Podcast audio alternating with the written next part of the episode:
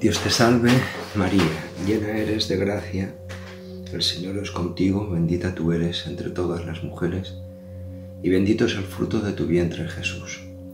Santa María, Madre de Dios, ruega por nosotros pecadores, ahora y en la hora de nuestra muerte. Amén. Poder eh, encontrarnos cada semana eh, poder hacer un encuentro con, la Sagrada Escritura, eh, pienso que puede ser bueno y que le puede servir a alguien. Es por eso que hacemos este curso, ¿sí? Eh, más que nada atendiendo a todo aquello que hay acerca de Jesucristo, tanto en la Torah como en los profetas. Sí, esta es un poco la. Eh, en el día de hoy vamos a ver algo eh, sorprendente, ¿sí? vais a ver. Estamos en el capítulo 32 del Génesis, ¿sí? Y os pongo en situación, digamos, el Jacob eh, ha estado trabajando, ha estado deslomándose, digamos, de trabajar para su suegro, Labán, eh, y la van ha ido engañando con, malas artes durante años y años. Mal. Le engaña con, su, con, la, con la hija que quería casarse, le pone, digamos, a la hermana mayor, Lía.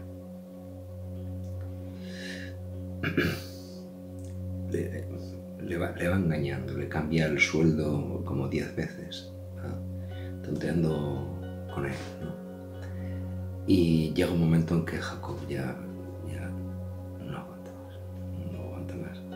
Y ve eh, que Dios le dice de, salir de esa situación y ya está. Entonces tienen una bronca descomunal, digamos, Labán y Jacob, digamos, el suegro y el yerno. Una bronca descomunal. Donde se pone de manifiesto que Labán era un zorro, digamos, que se estaba aprovechando del yerno, digamos, para medrar. Y eh, como Jacob eh, es honrado en este sentido, ¿no? No, no, se queda ni un cabrito para él de los eh, cabritos de su, de su suegro, ¿no? si hay alguna, si alguna fiera devora una, una oveja o lo que sea, la paga él, aunque sea el rebaño de su suegro. O sea, él se porta bien, ¿vale?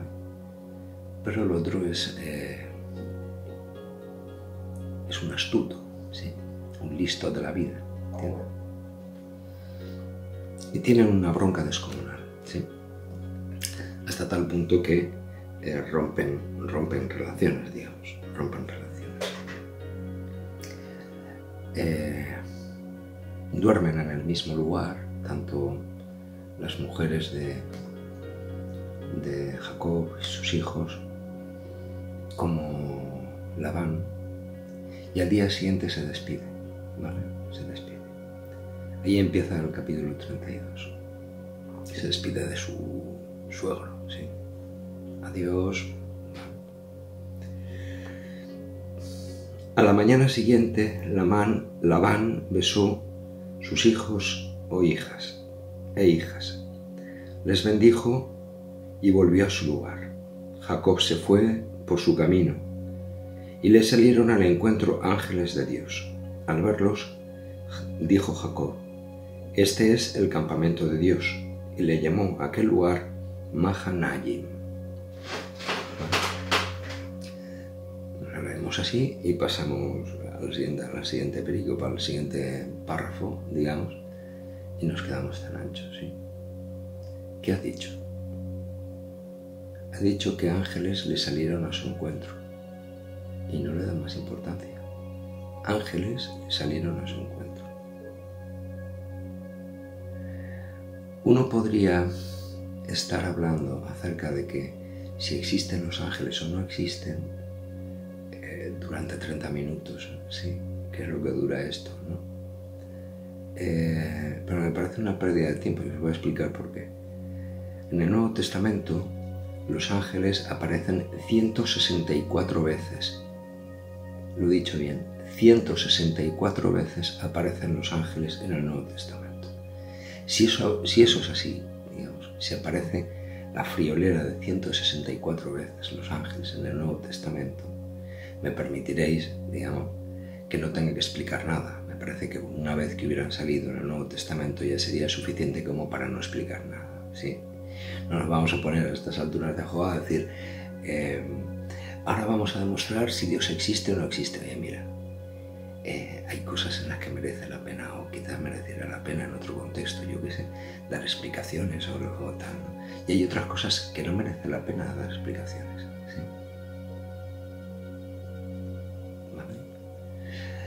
¿Es una llamada de atención? Sí, es una llamada de atención, ¿vale? Porque los ángeles se ha visto eh, como un tema menor, un tema menor.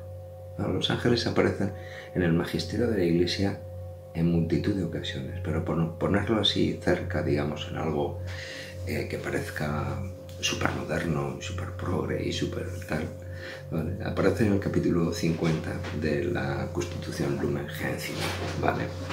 Aparece tanto en los ángeles como el respeto a los difuntos y como la veneración, digamos, veneración a los ángeles y veneración a los difuntos, eh, veneración a los santos y a los mártires.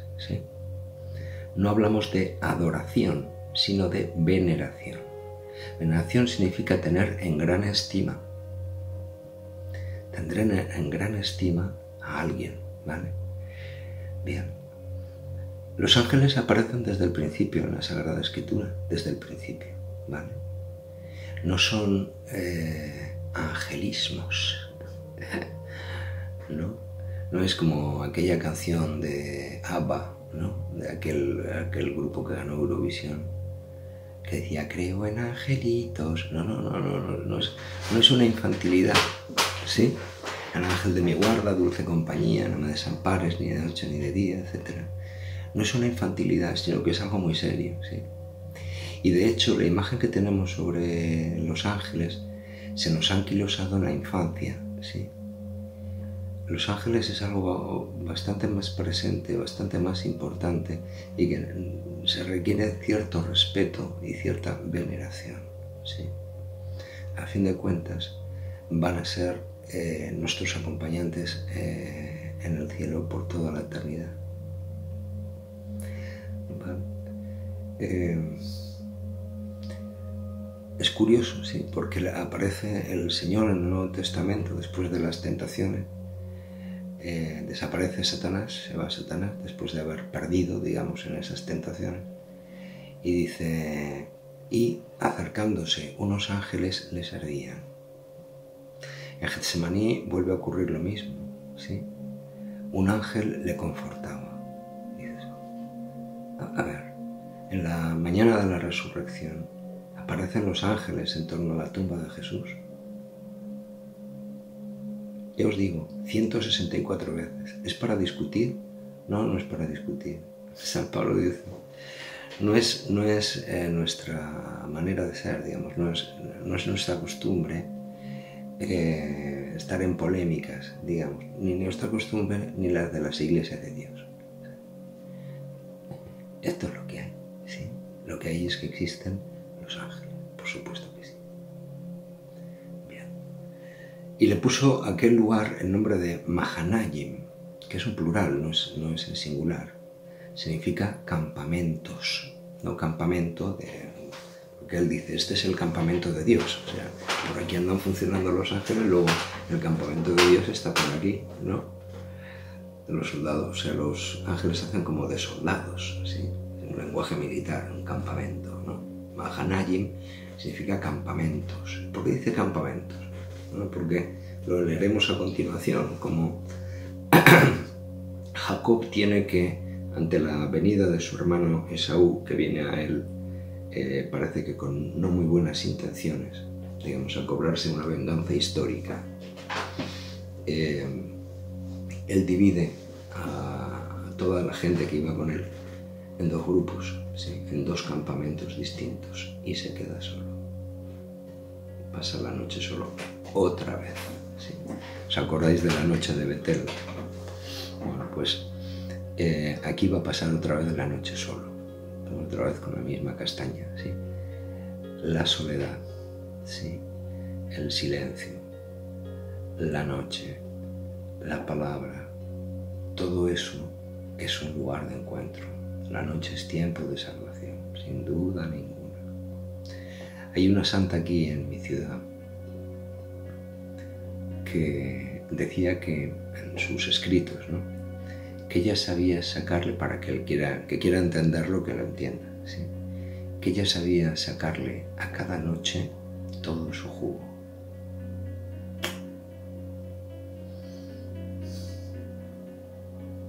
¿De dónde le venía la fuerza a aquella mujer para hacer todo lo que hizo? ¿sí? Crear una orden religiosa estando coja, coja del todo con muletas. ¿sí? Saco a la noche, digamos, lo mejor. Aprovecho las noches fantásticamente. ¿Entendéis? Bueno. Entonces, eh, ¿a qué lugar le llamó Mahanayim? Mahanayim. Campamentos. Bien. Eh, tendríamos que decir, ¿vale? Eh, ¿A dónde vas? ¿Vas a misa? No. Voy a Mahanayim, a los campamentos de Dios, donde los ángeles andan funcionando por ahí. Bueno, ¿cómo puede uno ver a los ángeles? Desde luego no los vas a ver porque tampoco aparecen aquí. ¿eh? No los vas a ver con un, con un arito dorado sobre la cabeza y unas alitas. ¿No? Los ángeles que aparecen, curiosamente, en la Sagrada Escritura, salvo rara excepción ¿no? de los serafines o los que vienen, los ángeles que aparecen son como tú y como yo. Tienen el mismo aspecto. Cuenta en el libro de Tobías cómo el arcángel Rafael acompaña a Tobías y Tobías no se da cuenta de que es un arcángel hasta el final. Iba con alas. ¿Cómo iba a ir con alas? no iba con nada, era un tío, un tipo, ¿sí? Un, cara, un gacho. ¿Vale? Que tenía ese aspecto. No sé si os habrá pasado, igual sí. Hay veces que uno anda preocupado con algo, ¿no? Y entonces estás en el metro, o en el tren, o en el tranvía, o en el vestibulio. Y alguien en una conversación de teléfono, esos que se entera todo el autobús, o todo el, o todo la guagua, ¿no? O todo el... Eh, el vagón del de tranvía. Se entera todo porque hoy en día ya la, privacidad parece que no debe existir. Eso es un poco protestante, pero bueno, está bien. Eh, dice algo, dice algo por el móvil y justo era lo que tú estabas necesitando oír en ese momento. O aparece alguien que te dice algo que te, que te deja y desaparece, o sea, desaparece, ya, ya no lo vuelves a ver, a esa persona más.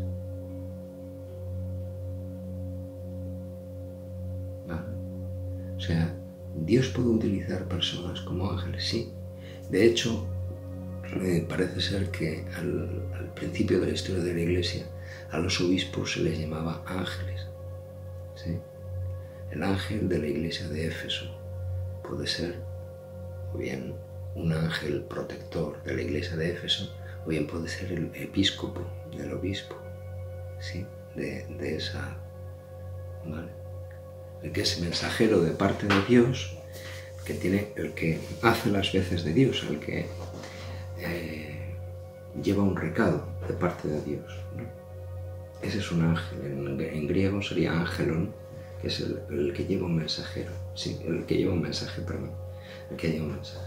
¿Es importante el que lleva el mensaje? No, lo importante es el mensaje. Pero eh, él hace de mensajero. En la evangelización, digamos, no importa, digamos, quién es, si es Pablo o Apolo o Cefas, o quién es el que está hablando, no importa.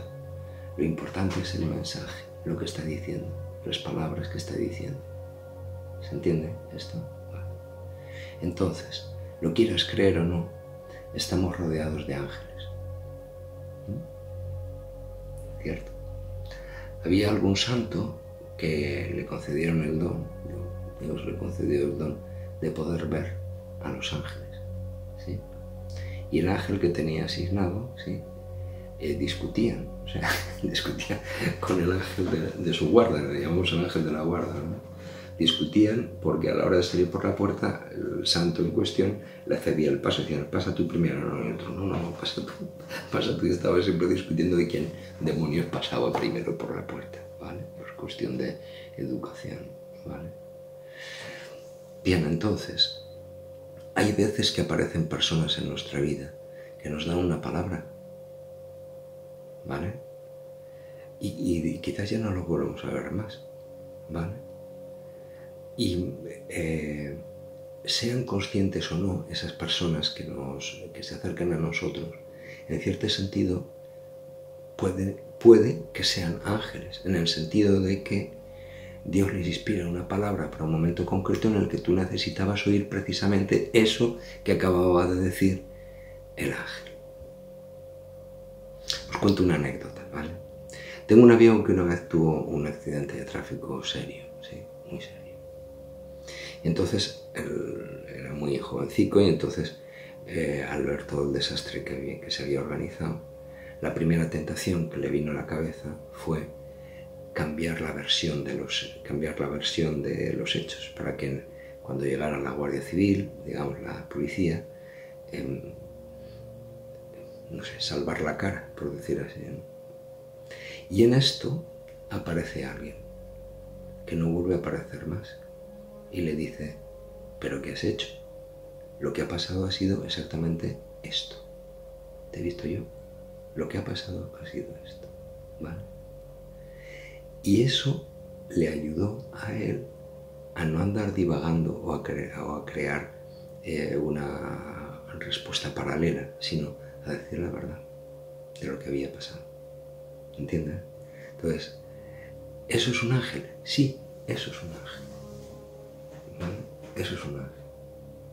O hay veces que uno está viendo una película y, hay algo que te dice, no, no, no, no, no, no, no esta película no, no, Y uno y está ahí dando mal, no, no, no, no, esta no, esta no, no cambia, cambia de canal, cambia de canal porque esto no, esto no va bien. No, no, no.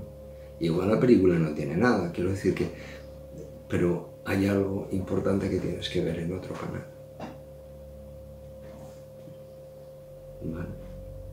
San Ignacio de Loyola explica en los ejercicios espirituales que el primer criterio de discernimiento espiritual del don de espíritus, digamos, el, primer criterio, ¿eh? el primero de todos es que cuando las cosas son de Dios, el resultado, el resultado de aquello, es que te da paz. Lo entiendas o no lo entiendas. Sea una película horrible o sea fatal. Sea un vídeo aburridísimo o sea un vídeo divertidísimo, es igual. Si te da paz, es de Dios. Y si no te da paz, si te crea desasosiego, por muy santo que sea, ¿eh? por muy bueno que sea, si te crea desasosiego, no es de Dios. Primer criterio de discernimiento. Entonces, puedes aplicarlo a tu vida, ¿sí? Puedes aplicarlo a tu vida. Mira, a ver, porque se es más feliz, digamos, siguiendo esas, le llamaban el siglo XVI, mociones del espíritu, ¿vale? Mociones del espíritu. Los ángeles también andan por ahí, ¿sí? Los ángeles también andan revoloteando por ahí. Bien. No es una cuestión infantil para que se lo crean los niños, digamos, como ratoncito Pérez, ¿no? o otras cosas. Lo digo por si hay alguien menor escuchando esto. No es una cuestión infantil, es una cuestión de adultos. San Pedro lo meten en la cárcel, cuentan los hechos de los apóstoles. ¿sí? Y por la noche viene un ángel, viene un ángel y le abre la puerta de la, de la cárcel y llega a la casa donde estaba toda la iglesia, toda la iglesia, toda la asamblea de los cristianos que estaban rezando por él, para que fuera liberado de la cárcel. Entonces la criada, al oír la puerta, va hacia la puerta y Pedro desde fuera dice, oye, ábreme, soy Pedro. Y desde dentro ella dice, es Pedro, es Pedro. Y en vez de abrirle la puerta, se va toda corriendo, corriendo toda loca al resto para contarles que Pedro estaba en la puerta. ábrele, ábrele. Pues no, se va y lo deja el otro plantado en la puerta. Bien. ¿Y sabéis qué dice la comunidad cristiana? Dice, será su ángel. Hechos de los apóstoles. ¿Vale? ¿Cómo en nuestras parroquias hoy se habla de los ángeles? Si es que se habla. O no se puede hablar porque no es evangélico. Pero un momento. ¿Cómo que no es evangélico si sale 164 veces? Sale 164 veces en el Nuevo Testamento. ¿No es evangélico? ¿No forma parte de los ángeles de los valores del reino? ¿Eh? ¿O de la opción fundamental? No. Mahanayim, campamentos, ¿sí? Estos son los campamentos de Dios. Cada vez que tú y yo entramos en una iglesia, ahí están los campamentos. Cuida cómo te portas en la iglesia, porque igual algún ángel de estos, ¿sabes? Que tienen vocación de soldado. Militis Christi.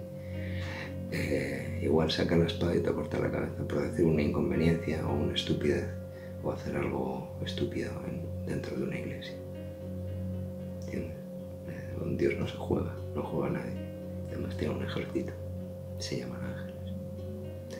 Eh, Jesús le dice a Pilato, no, es que no podría poner eh, mi padre, digamos, eh, hasta 12 legiones de ángeles para que vinieran a defenderme. 12 legiones de ángeles multiplica. ¿Cuántos soldados son? ¿Cuántos ángeles son? No existen los ángeles, de verdad que no existen. Es un cuento infantil. De verdad que es un cuento infantil. Jacob sale, por fin se quita de en medio al tirano de su suegro. Y los ángeles salen a su encuentro. ¿Por qué salen a su encuentro? Porque los, porque los puede ver. Si los ángeles en principio no se ven, ¿no? O sí que se ven. mensajeros, ¿sí? Mensajeros de Dios. Pues claro que se ven. Pues claro que se ven. No tendrán alas, porque en realidad, ya os digo, cuéntame tú en algún sitio en la Sagrada Escritura donde aparezca un ángel, digamos, no hablo de los querubines y los serafines, un ángel, un arcángel con alitas y con una coronita dorada encima, sujetada con un palito para que no se le caiga. No parece.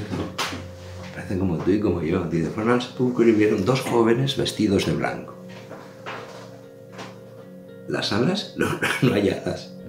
¿Y, la coronita, no, no hay coronita, no hay coronita. Aspecto normal, ¿no? Entonces, eh, Dios nos, a través de sus ángeles, nos va avisando, ellos nos van cuidando, y nos van dando pistas a lo largo del el día. Hay una película que se llama, bueno, una serie de películas eh, de cine eh, que se llaman Destino Final. Es la historia de un chaval, un chico y una chica, que van a hacer un viaje de fin de curso, a coger un avión para ir a París, creo recordar.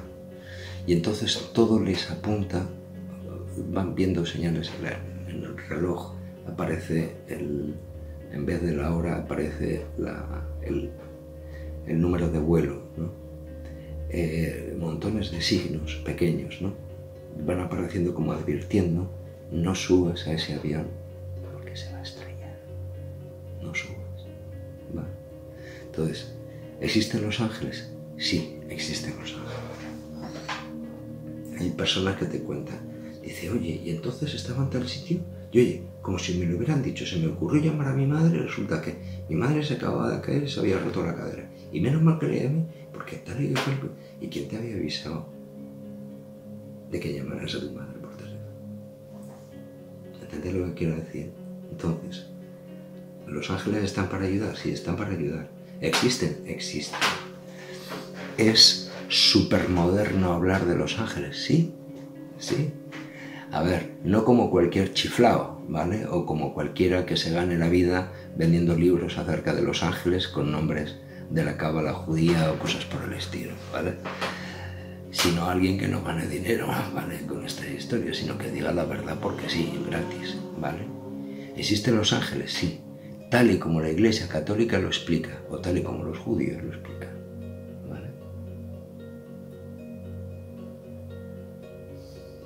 Bien. Que el Señor nos ayude a todos nosotros. A descubrir otra dimensión de la realidad. Que quizás no caigamos, ¿sí? No estamos solos. Cerca de nosotros está Mahanayim, los campamentos, y los ángeles le salieron a su encuentro.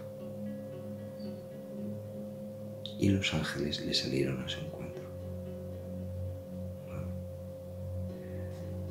Si fuera solo una experiencia del pueblo de Israel o de la iglesia, aún podrías decir, bueno, no se puede decir nada porque sale 164 veces en el Nuevo Testamento, pero si algo se pudiera decir, podríamos decir que en el Islam, en otras religiones, los ángeles aparecen. ¿Eh? ¿No será que todos ellos tienen razón? No, digo, no, no te ha pasado nunca, ¿sí?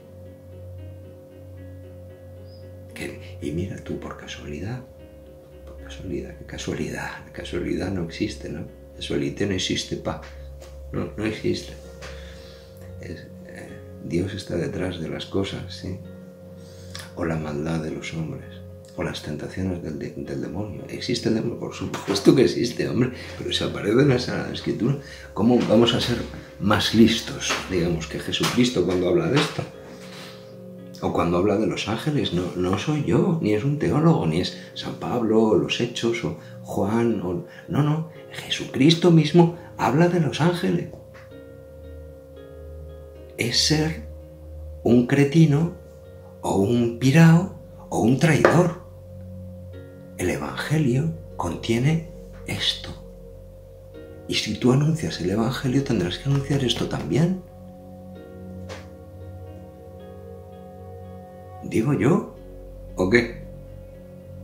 O, o, se trata de que todo el mundo nos aplauda y hacer un discurso amable para que todo el mundo nos quiera.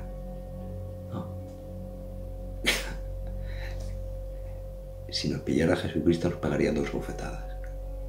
Por idiota. Porque no las hemos ganado. ¿Vale? No las hemos ganado. El Evangelio. Es el Evangelio que ha predicado la Iglesia durante dos mil años. Léelo, por lo menos una vez.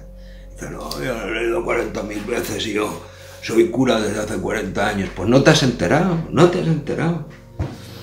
Estás falseando con, con eh, conceptos una realidad. Y es que, lo creas o no lo creas, sea popular o impopular, los ángeles existen. Existen. Y vas a verlos el resto de la eternidad, para tu vergüenza. ¿Vale? Bueno, os dejo, os dejo eh, con Mahanayim. Cada vez que vayas a misa, vas a los campamentos, a Mahanayim. ¿Sí?